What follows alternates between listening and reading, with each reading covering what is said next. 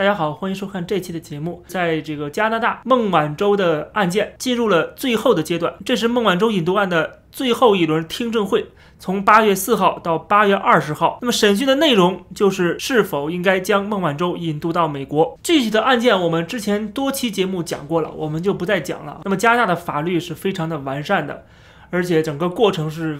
极为庞大、极为复杂的，孟晚舟也请到了加拿大最著名的这个律师团队啊，可以说是梦幻团队来替他辩护。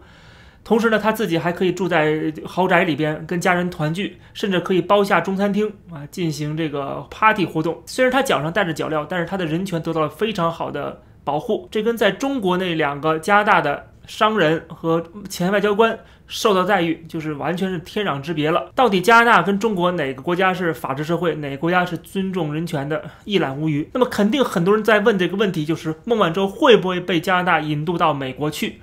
而按照过往的经验，就是美国跟加拿大有这样的一个双边协议，那么在美国被起诉的人，加拿大是有义务去逮捕、去引渡的。所以说，在这种情况下。被引渡到美国的可能性是极大极大的，我认为是超过百分之五十的。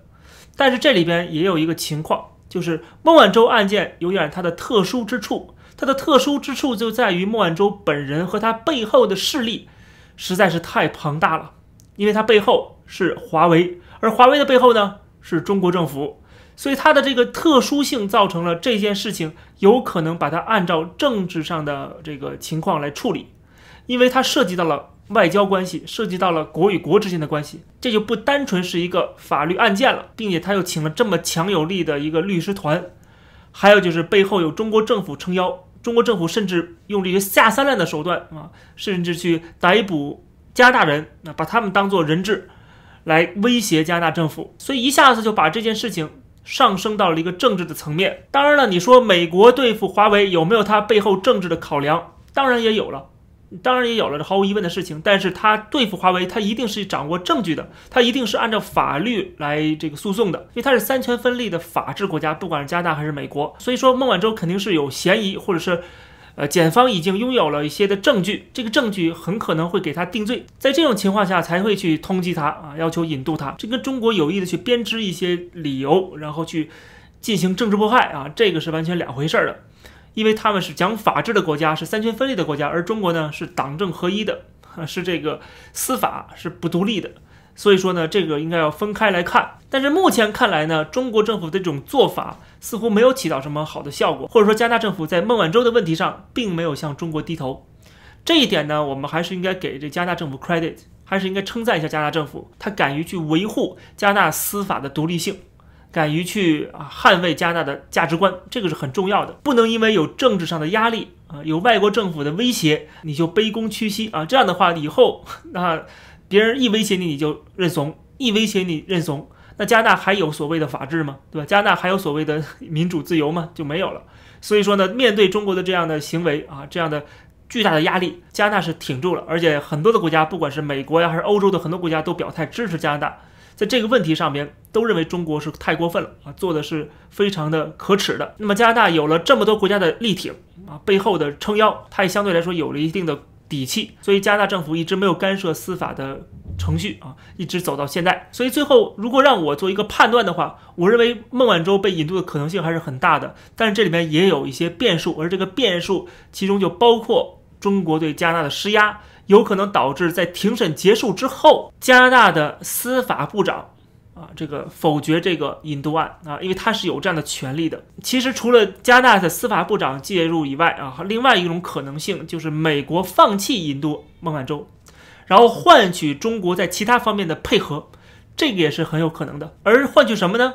其中就有可能包括两名加拿大的人质要让中国释放啊，这也是有可能的。还有就是美国跟中国有这么多的冲突，那其中美国对中国的不满的地方也有很多很多。那么美国民主党政府就有可能以孟晚舟为筹码，毕竟当初也抓也不是他抓的，毕竟抓的时候是特朗普执政的时候抓的，也不是民主党想抓的，所以说这有可能啊作为一个地下的交易，呃，但是当然前提条件是孟晚舟必须认罪，或者说华为还是要遭到一个惩罚的，不管是罚款也好，或者其他方面的惩罚啊。孟晚舟个人。是活是死，是在中国还是到了美国还是在加拿大，这个没有多少人真正的关心。我们又不认识孟晚舟，孟晚舟又不是我的朋友，对吧？他的死活跟这个国家国与国之间的关系也不会造成什么太大的影响。所以说，我们不要太把这个目光局限在这个个人的他的最后的前途，要看的是华为的前途，看的是中国跟美国之间的关系和中国在全世界所处的一个位置。还有就是中国本国的它内部的这个政治的变化变迁，这才是我们关注的一个重点。他个人并不影响整个的局势的变化，啊，不会因为这个一个人而影响，它顶多是一个导火索。但是中国跟西方国家的这种本质性的冲突，是体制跟体制之间的冲突，或者是意识形态跟意识形态之间的冲突，或者是价值观跟价值观之间的冲突。这个不是某一个人能够改变的，有些个人能够改变一些零星的事件啊，某一个人的这个前途或者是命运，但是改变不了国家的命运，改变不了整个国际局势的走向。那么我再多说一句，因为孟晚舟这个事情啊，现在已经走到了一个最后的听证阶段了。那么国内的一个财经专家叶檀，他发了一个微博，引起了很多人的争议。他这个微博就是在跪舔孟晚舟，跪舔华为。他说：“让我们关注加拿大一个勇敢的女人，她在替所有人担罪。”八月四日起，孟晚舟引渡案进入最后阶段审理。彭博社回顾加拿大引渡案审判的历史数据，几率仅为百分之一。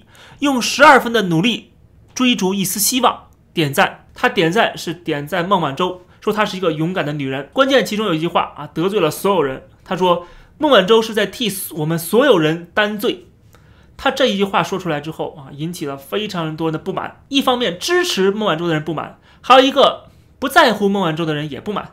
支持孟晚舟的人不满是因为，凭什么说孟晚舟在担罪？难道他真的有罪吗？其中更多的人是骂叶檀把所有人都绑架了。孟晚舟一个人，他被怀疑是犯了罪，跟我们普通的平民百姓又有什么关系呢？有人说跟我没半点关系，他自己犯的罪自己担。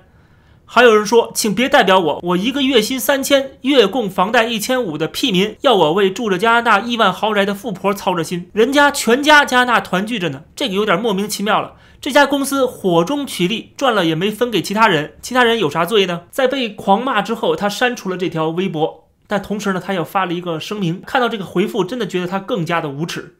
如果他说之前的口误也就算了。他的回复很清晰地表明自己的态度，就是跪舔华为。他说，在他的心目当中，孟晚舟是清白的。说自始至终，我们对孟晚舟事件态度都很明确。美国布下天罗地网，算计中国顶尖的科技企业，无外乎让中国成为二流的国家。这是很明显要煽动民族主义、煽动仇美、恨美啊、反美的这样的情绪。因为他知道中国人现在普遍是有这样的情绪的，他要赶紧跟大家啊打成一片。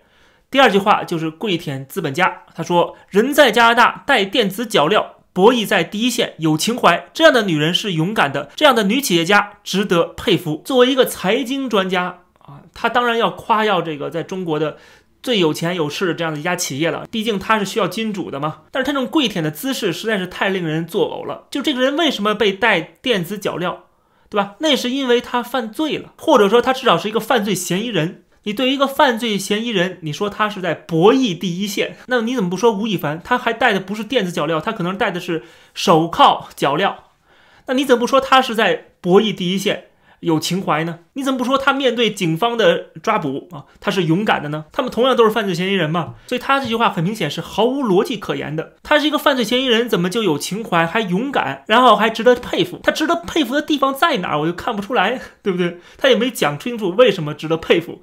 就是因为他变成了美国的犯罪嫌疑人，他就值得佩服了吗？还是因为他因为他家里有钱，因为他是大金主，因为他可以请这么庞大的律师团，可以住在豪宅里边，还可以请保镖，对吧？他的爸爸是谁谁谁，他背后靠山是中国共产党政府，所以说他才值得佩服。其实你佩服的不是孟晚舟，叶檀佩服的不是孟晚舟本人，实际上他这句话我们可以看得出，他佩服的是孟晚舟背后的拥有权力的、拥有财力的这样的。巨大的势力，包括这次的郑州水患，我们看到了叶檀做节目，专门去夸奖中国政府反应多么的好，说这是世界第一，政府的组织能力绝对是非常牛的，一夜之间整个城市、整个省动员起来了，这样的组织能力，中国是全球最好的。看到这种拍政府马屁的嘴脸，我们也能看得出这所谓的财经专家是什么样子一个德性啊，他是什么样的一个人品。但是问题是你这么恶心的去。毫无底线的去跪舔当权者、跪舔公权力也就罢了。问题是你还摆出一份忧国忧民的姿态，还摆出一份多么的爱国，然后多么的关心中国人民，啊，就是当婊子还要立牌坊。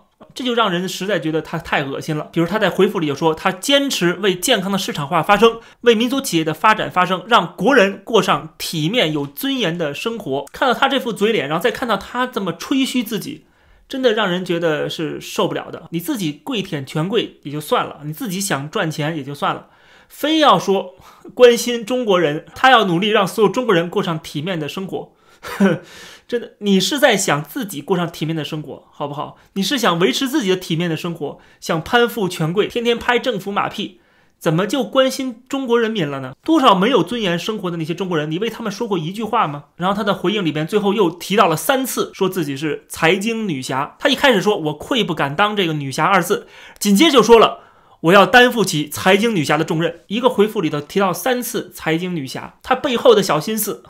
被我看得一清二楚，他还是想通过这一次的事件来给自己炒作一番啊！即使是一种骂名，他通过自己的回复也要给大家灌输我是财经女侠这样的一个印象啊！实际上还是为推销自己，为了营销。所以我们要知道，就是在中国大陆，即使是不管什么女侠呀、男侠呀、什么侠或者自由派呀，或者过去的所有的人设，你都要打破。最近不是看到了什么高晓松啊、什么葛剑雄啊？现在又来一个叶檀呢，一个个人设都在崩塌。我们要知道，只要他还活在中国大陆，那么不管他过去有多么的名望，或者我们觉得他多么有开明的思想，他们都可能会很快的让我们非常的失望啊！就是他们随时的可能都会突然变成又红又专的一个听党话、跟党走、感党恩的这样的一个党棍。现在的中国的形势就是在朝着把所有人都变成党的喉舌和党的。奴才的这样的一个方向，所以说，即使过去让我们觉得是一个自由派的人士啊，是一个自由派的知识分子，这样的人也都一个一个的陷落。他们即使现在撑，我恐怕他们也撑不了多久了啊。他们可能最多最多能做的事情就是把嘴闭上，这已经是非常非常好了，这已经是很不容易了。他没有讲出那些让我们觉得非常恶心的话，就已经是谢天谢地了，就已经算是他在我们心目中还没有完全崩塌。而我们看到了这么多的人啊，一个一个的都倒在我们面前，甚至可能细思极恐，就是有些人可能已经跪倒了，但他表面上还没有跪倒，就是表面上还称好像自己还是这个众人皆醉我独醒，还是一个这个中国的自由民主的一盏明灯什么的，他甚至有可能已经跪了，我们不知道而已。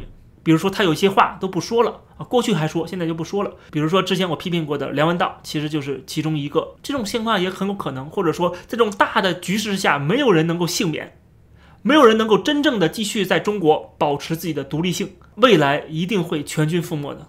在中国，我们看到的这些知识分子啊，过去崇拜的、喜欢的这些人，一个个都会改变成另外一副嘴脸。这不一定是他们自愿的，但是。不管是自愿的还是被迫的，他们都会让我们觉得世事无常，人心险恶。这期节目就跟大家聊到这儿，感谢大家收看，欢迎点击订阅这个频道，我们下期节目再见。